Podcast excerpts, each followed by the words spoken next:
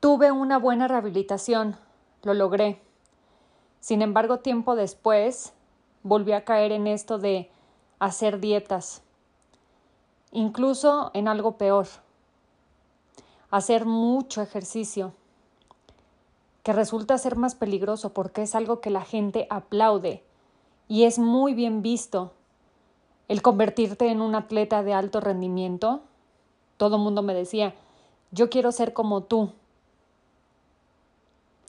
Esto y mucho más de la voz de Fer Flores. Este podcast es de una persona que busca empoderarse y empoderar a otras mujeres. Así que te invito a escuchar un episodio nuevo cada sábado, a seguirme en mi cuenta de Instagram Pao Garzas o visitar mi página web www.paolagarza.com.mx.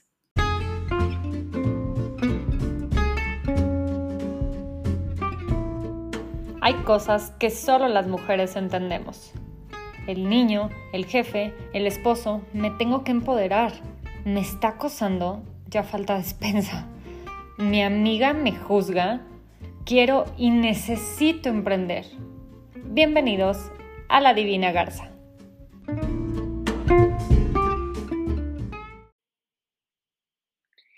Tengo en el teléfono, en una llamada a María Fernanda Flores.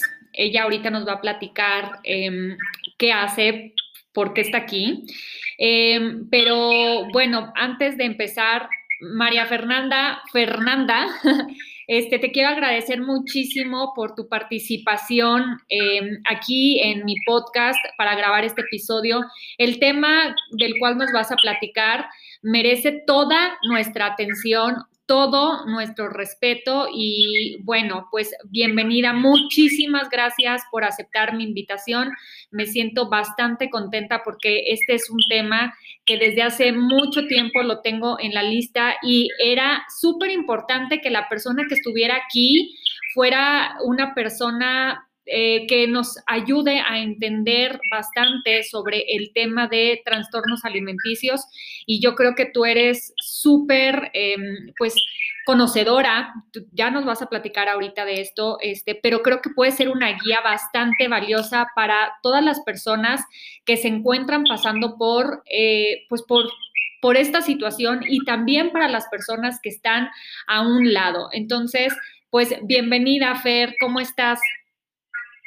Hola, hola, Pau. Muchas gracias por invitarme. De verdad que estoy muy, muy feliz y yo feliz de, estar aquí compartiendo. La verdad es que este tema a mí me fascina y, y como dices tú, es un tema tan importante que me urge que todo el mundo lo escuche. Entonces yo más que feliz que participar en, en, en más proyectos así como el tuyo que busquen hablar de este tema que me parece a mí también sumamente importante. Sí, este, pues bueno, eh, como te comentaba, para mí, Fer, este es un tema que merece muchísimo respeto. Eh, te, voy a ser muy sincera, es un, es un tema que me genera un poquito eh, de miedo porque lo último que uno quiere es empeorar la situación de alguien que esté pasando por esta por, pues, por, este, por este momento, ¿no? Por esta situación. Creo que es algo en lo que la mayor parte de, sobre todo las mujeres, estamos súper expuestas en caer en algún tipo de trastorno alimenticio y, y nos falta información, Fer. Y eso es justamente lo que tú nos vas a dar ahora. Cuéntanos un poquito sobre tu experiencia, sobre cómo llegaste em, a, tratar sobre estos temas en redes sociales a través eh, de tu cuenta de Instagram. Pues mira, yo te platico un poquito mi historia para, para platicarte lo, lo que estoy haciendo ahorita, te tengo que platicar un poco mi historia. Dale, dale. Yo empecé con este eh, trastorno de la conducta alimentaria cuando tenía 15 años, o sea, hace 13, casi 14 años. Ok. Entonces, empecé hace 13, 14 años con ese trastorno y a los 20 años me internan en una clínica de trastornos de la conducta alimentaria en Monterrey. Ok. Cuando yo me rehabilito, yo, yo termino, me rehabilito, estuve como dos años y medio en rehabilitación, bastante, bastante, me fue muy bien. Y por eso es que siento que es uno de los factores por los que yo puedo decirle a la gente, sí existe una rehabilitación de un trastorno en la conducta alimentaria, porque yo lo viví, ¿no? O sea, yo, yo realmente salí de la clínica y hice muchísimos trabajos, muchísimas terapias, muchísimo todo para poder lograr eh, tener un, una buena rehabilitación, lo logré. Sin embargo, eh, yo volví otra vez a, a, entrar en ese círculo de hacer dieta, de empezar a obsesionarme con el cuerpo y todo. Eh, ahora lo había cambiado un poco por el lado del deporte, me empecé a obsesionar un poco más con la parte deportiva, lo cual pues es mucho más peligroso porque es algo aceptado, ¿no? Totalmente aceptado. Sí. El, es más, de hecho, hasta alabado, ¿no? O sea, me, había gente que me decía que quería ser como yo, que, este, que wow, al final yo llegué a, ser ciclista de alto rendimiento y ciclista en un equipo nacional. Entonces, realmente, como que, no sé, o sea, en, qué momento yo empecé otra vez a funcionarme, como que no, no, no lo sé, o sea, no lo sé, Pero cuando empezó la cuarentena, pero yo el año pasado ya más o menos como me había empezado a dar cuenta de este tipo de cosas, de conductas que no me estaban gustando. Y en la, empezando la cuarentena fue cuando decidí, y cuando me doy cuenta que realmente estaba haciendo cosas que no me estaban beneficiando para nada en la salud. Y como que decidí empezar a otra vez ese proceso de rehabilitación que tuve hace ocho años, a intentar hacerlo otra vez. Y obviamente pues ya yo tengo como digo, al, final nunca he dejado mi terapia y, ni nada, y pues me agarré otra vez como de esta red de apoyo que, que tenía y aparte la reforcé, ¿no? Porque sí vi como estos, como esto mal, no mal, pero lo que había hecho mal la primera vez, que había hecho que yo hubiera caído, ¿no? Es como, a ver, ¿qué, qué no hice la vez pasada?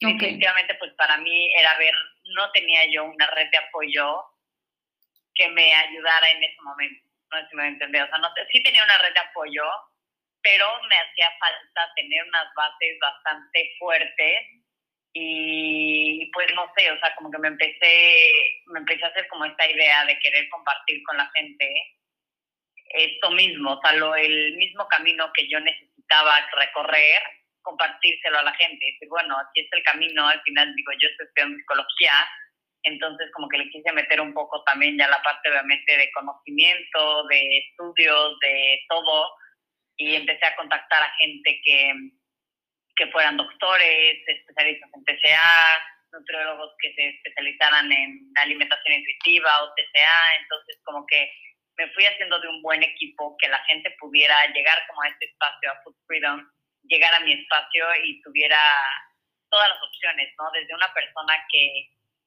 que tiene a lo mejor una, un, familiar con un TCA, si eres una persona con un TCA, si eres una persona que está empezando a, a, tener como problemas con la comida, pero que todavía no es algo, un TCA como tal diagnosticado o, o, que tú puedas creer que no, no estás como tan grave como te hacen creer que tienes que estar para tener un TCA.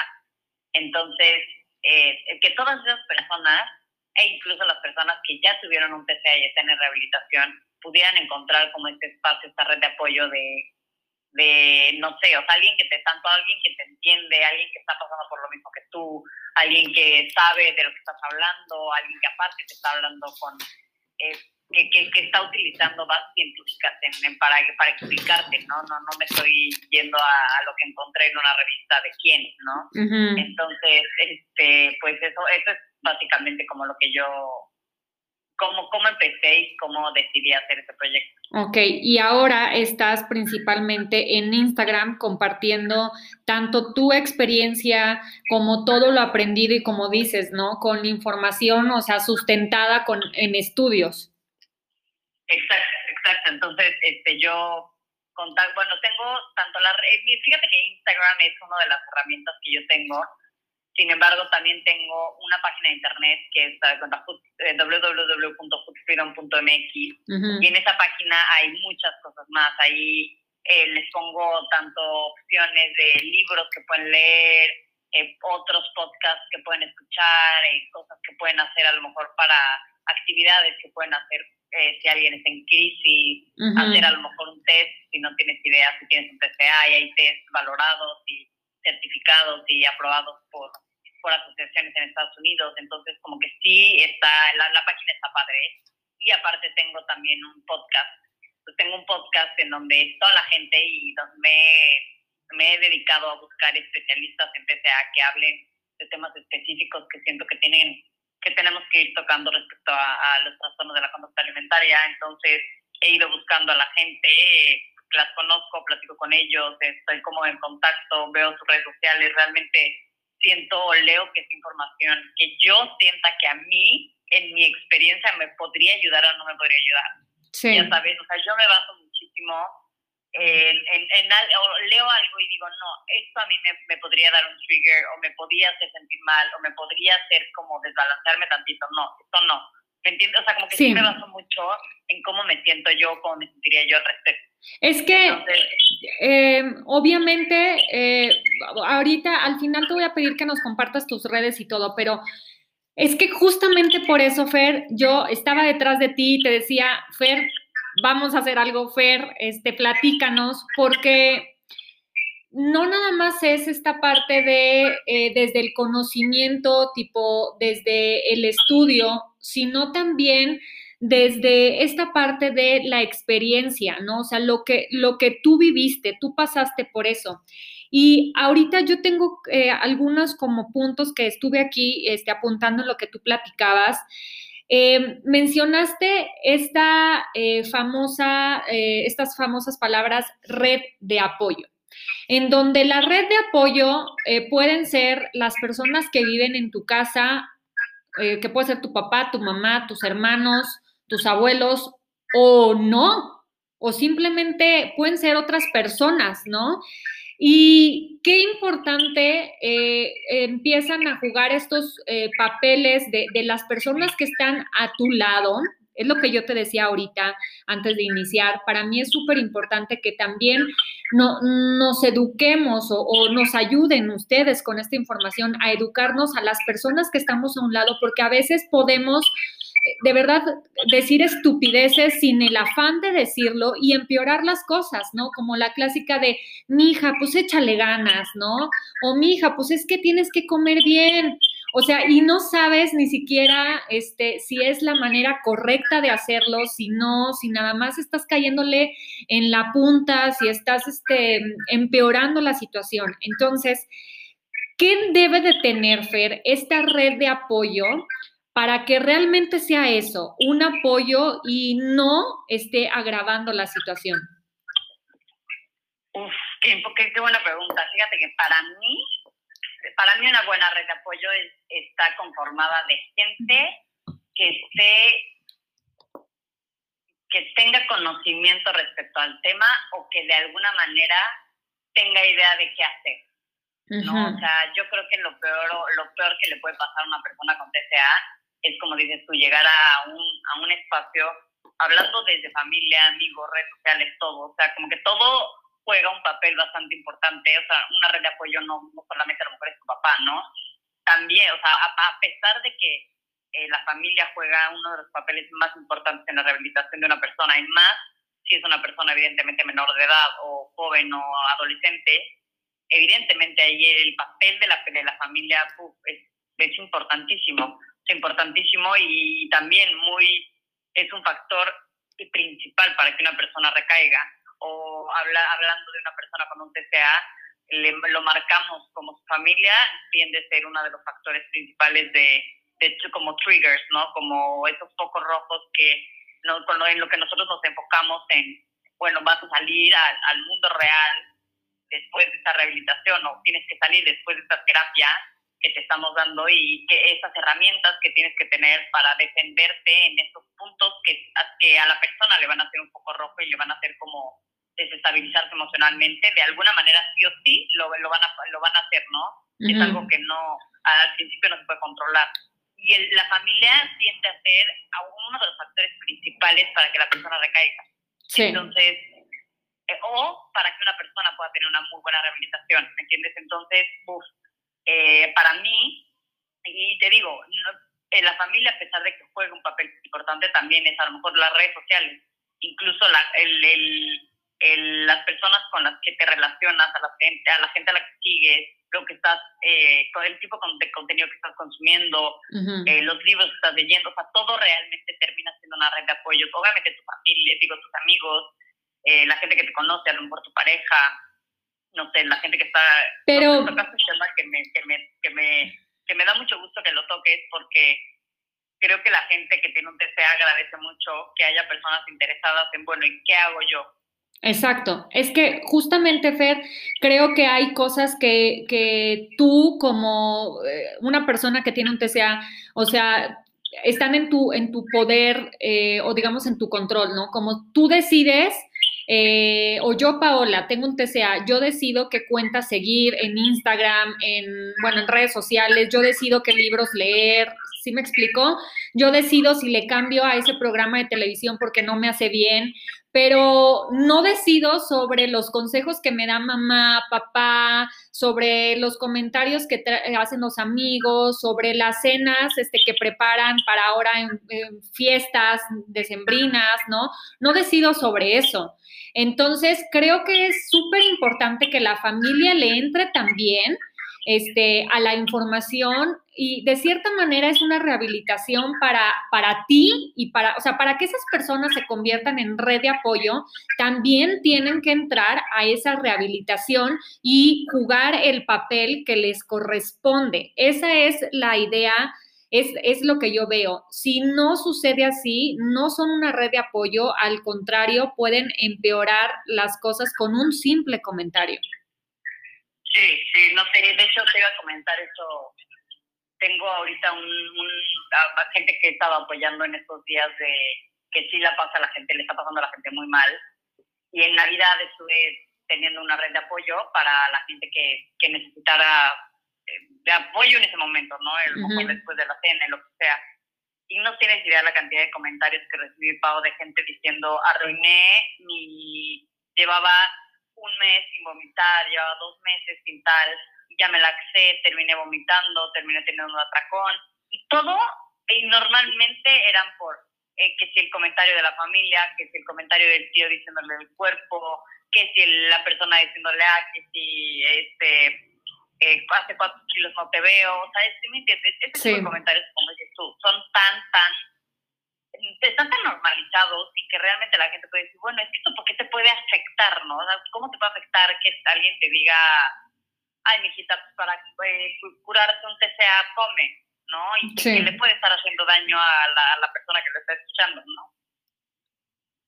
Totalmente, totalmente. Creo que sí debemos de ser más conscientes y como dices, o sea, está tan normalizado hacer ese tipo de lo de el famoso de hace cuántos kilos no te veo, o sea, es así como de, o sea, es un comentario que puede ser como bastante inofensivo por parte de las personas que lo hacen, pero en realidad no nos damos cuenta del impacto que tienen nuestras palabras en otras personas. No todos estamos en la misma situación, ¿no? Este, mentalmente, emocionalmente, físicamente, ¿no? Entonces, a todos nos impacta de diferente manera y la gente tiene que entender que esto no es un tema de llamar la atención, esto no es un tema de, de no sé, de, ah, es que está desubicada. No, o sea, esto es algo más profundo, esto va más allá. Oye, Fer, yo quiero que tú me, me cuentes un poquito sobre, en tu experiencia, cómo fue que te diste cuenta que tenías un TCA.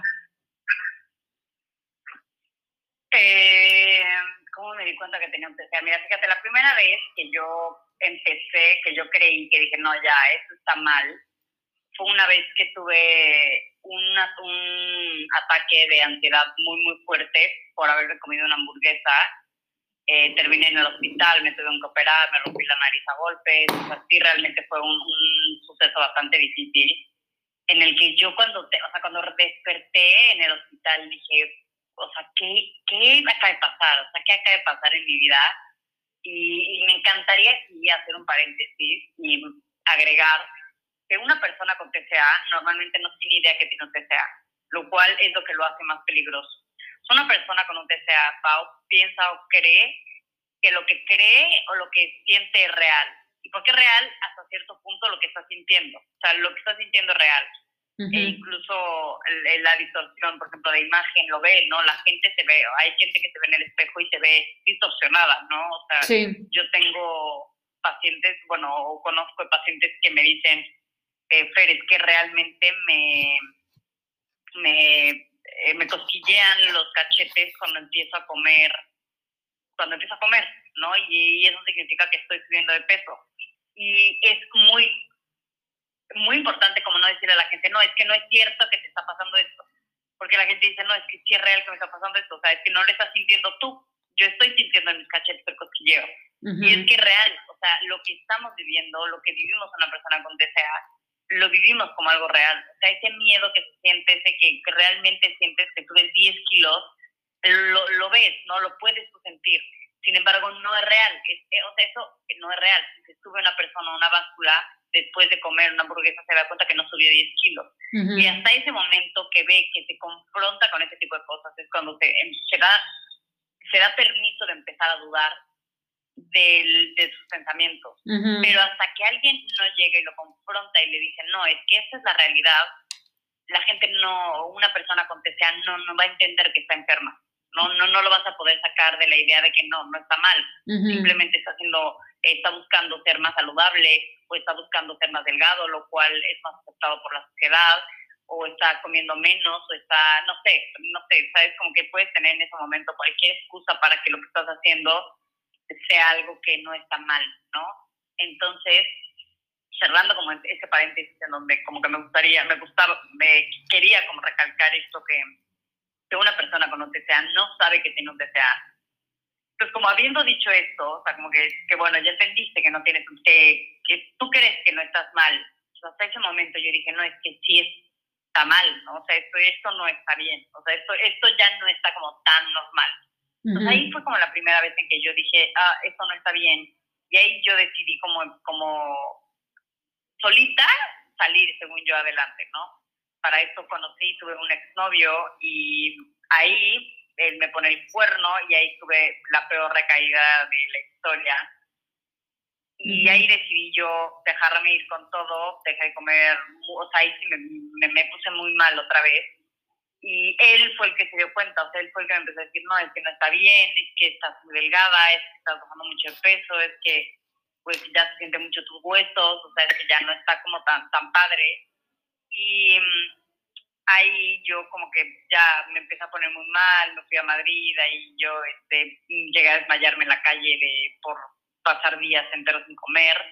Entonces ahí fue cuando yo sí dije, no, algo está muy mal, muy, muy mal y pues amigos, tuve un amigo que, bueno, mi exnovio fue el que le dijo a un amigo y un amigo fue el que me, me ayudó, me, ahí me fueron poniendo como varias trabas como para, nunca fue tan directo de ser, eh, yo, yo elegí rehabilitarme, eh, fue un poco más como con engaños, de ve, ve este lugar y te prometo que son tres días y te van a hacer estudios, ya sí me entiendes, o sea, que nunca fui realmente yo consciente de me quiero rehabilitar de eso te iba a preguntar.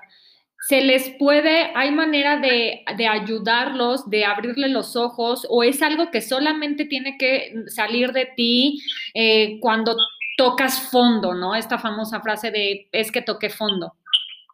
Eh, mira, lo recomendable y lo mejor que le puede pasar al paciente es que llegue por su propia cuenta. una persona, y yo, yo se lo digo mucho a las personas que me escriben en Food donde es que eh, necesito ayuda, es que tal, es tal. Lo primero que les digo es felicidades porque el hecho de estar aquí acaba de dar el paso más grande. El paso más grande ya lo dice, que es aceptar que tienes un problema o aceptar que algo de lo que estás haciendo no está tan bien como tú creías que estaba. O como que, híjole, ya me di cuenta que esto no, no está tan cool. Entonces, ese momento es mágico para el paciente, o sea, es, es lo mejor que le podría pasar al paciente. Sin embargo, hay veces que la persona, la persona eh, ya teniendo conocimientos de un poco de, de, saber cómo detectar un TCA a lo mejor, eh, puede empezar a detectar en el paciente, empezar a detectar que la persona se, se, sienta a comer y entonces empieza a tener esas conductas con la comida o se levanta y se tarda media hora en el baño todos los días o todo el tiempo o no sé, o sea, como que hay bastante, varias, varias conductas que una persona puede ir detectando si una persona puede tener un TCA. Entonces, puedes empezar, o sea, puedes intervenir de alguna manera, pero siempre se recomienda como nunca llegar como de invasivamente a decir, oye, estás mal. porque evidentemente en ese momento la persona se cierra el triple de lo que ya está. Okay. ahí ya llegaste a invadirlo totalmente, entonces sí tiene que haber como, sí hay como varios procesos que la gente puede hacer o varias cosas que, que pueden llegar a hacer para platicar con la persona y todo eso para que pues la persona entienda que no está bien lo que está haciendo y, y, cambiar, ¿no? Intentar pedir apoyo. Una cosa de, de esas este, que se pueda hacer, ¿cuál sería? ¿Cuál sería para ti la más importante? Mira, hablar con la persona. Lo mejor que puedes hacer es realmente hablar con la persona desde un punto de amor y de compasión y de no juzgar y de realmente tratar de comunicarle a la persona que lo estás haciendo desde un lado de, de, preocupación, ¿no? De, oye, me preocupas, oye, hay que platicar, oye, ¿cómo te sientes? Oye, he notado esto, he notado que tus cambios de humor, no es un poco, eh, puedes notar, una persona cuando tiene hambre, por ejemplo, cuando tiene un TCA, lo notas a lo mejor, que tiene cambios repentinos de humor muy, muy, muy notables, empieza a inflar mucho, empieza a querer dejar ir a comida. Perdón. No te preocupes. Y, bueno, entonces pueden tener ahí como varias conductas que, que, como que lo vas notando en cambios de humor, más que nada. Y esto se empieza a llegar con la persona y, oye, es que me preocupa, fíjate que ya te noto muy irritable, fíjate que cada vez que te comento del peso, estás así, fíjate que he notado que estás abusando un poco del ejercicio y este, a lo mejor mandarle dos que tres eh, estudios de los que yo tengo varias, varios posts en mi, tengo varios posts en Instagram que, puedes, que pueden mandarle a la gente, ¿no? A lo mejor de, oye, este, tengo varios posts a lo mejor de culpa y entonces una persona lo puede leer, se lo puedes mandar a lo mejor a, una a la persona y oye, esto me gustaría que lo leyera, saber que, cómo te sientes o todo eso, y que entonces la persona puede empezar a, ver, a sentirse identificado y decir, güey, es que eso a mí también me pasa. Sí. Ay, es que eso a mí también me, yo también me he sentido así. Sí. Yo también he sentido eso, eh, esta preocupación eh, tan, tan, tan fuerte por mi peso, por mi imagen corporal y bla, bla, bla, ¿no? Entonces, eh, desde, ese, desde ese punto sería como lo mejor que puedes hacer, ¿no? Acercarte desde, desde, desde todo el amor y siempre, siempre siento que lo más importante es sin juzgarlo, ¿no? Sin, decirle que, oye, es que que estás haciendo está súper mal, esto que tal, que puede causar un mal. No, no, porque ya llegas desde ese lado y te juro que la persona sí, no. va no llegar con, con, frases negativas, ¿no? O sea, con el no de, de, de inicio. Fer, Exacto. Eh, este tema es un tema este, bastante importante que creo que da para mucho eh, que hablar. Ojalá y podamos tener un otro episodio próximamente. Pero para cerrar y antes de que nos compartas tus redes sociales, me encantaría que eh, nos compartieras qué le dirías a esa Fer chiquita cuando justamente empezó a tener un TCA. Em, ¿qué, ¿Qué le dirías a esa Fer? Ay, no, qué bonita pregunta. este, híjole, le diría que todo va a estar bien, que, que, va a pasar por cosas muy feas, que, este, que va a pasar por, por tormentas que va a pensar que, que nunca van a terminar o que nunca van a, a poder superar, pero que siempre hay algo después, después de ese miedo que, que siento que, que voy a sentir, siempre hay una recompensa mucho más grande. Sí, y, bueno, yo creo que eh, gran, ay, casi me hace llorar. gran parte de, esa recompensa es eh, qué dicha y qué bendición tienes de poder compartir tu experiencia, de poder guiar a otras personas y ahora tú ser esa em, valiosa red de apoyo que en algún momento tanto necesitaste. Sí, sí, no, no, la verdad es que no, me llena muchísimo, me llena muchísimo cuando la gente realmente busca o pide apoyo porque, porque sé que los temas, o sea, eh, sé que el, el, los TCA son un tema muy tabú, o sea, es un tema que la gente realmente no sabe. Yo, si me das permiso de invitar a la gente, de, a tu público, que realmente escuchen los podcasts que tengo, el primero y el segundo, uno de TCA y el otro hablando de nutrición y TCA, te abren los ojos cañón. ¿Cuáles son los nombres? Eh, el primero es literal, que es un TCA, el primer episodio, y el segundo, cuando el cuerpo cubre las expectativas de la mente. Y esos dos capítulos eso, están enfocados, uno en, hablar, derribamos mitos, hablamos de cuáles son los tipos de TCA que existen, cómo apoyar a una persona, cómo detectar un TCA, eh, cómo abordarlo, o sea, todos los temas que ahorita me preguntaste, pero mucho más detenido y con, eh, evidentemente, a, a, una psicoterapeuta especialista en trastornos de conducta alimentaria entre las dos, fue un episodio buenísimo. Y el segundo fue con una nutrióloga especialista en TCA, entonces ella eh, habló mucho como toda la parte nutricional de los TCA, ¿no? Cómo te afecta en el cuerpo, cómo detectarlo desde el punto eh, mucho más mucho más profundo y cómo detectarlo desde la mesa y todo eso. Entonces, esos dos episodios para mí, eh, para la gente que es familiar y para la gente que tiene un TCA y que no tiene idea que tiene un TCA, te, te quita los, te, te abre, te, como que te quita la venda de los ojos, porque hablamos específicamente de los mitos que hay detrás de los TCA, que son muchísimos.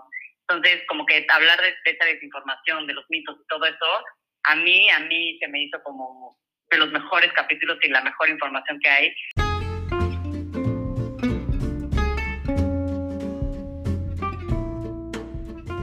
Si llegaste hasta aquí, muchas gracias por escucharme. No olvides compartir este episodio con todos tus amigos.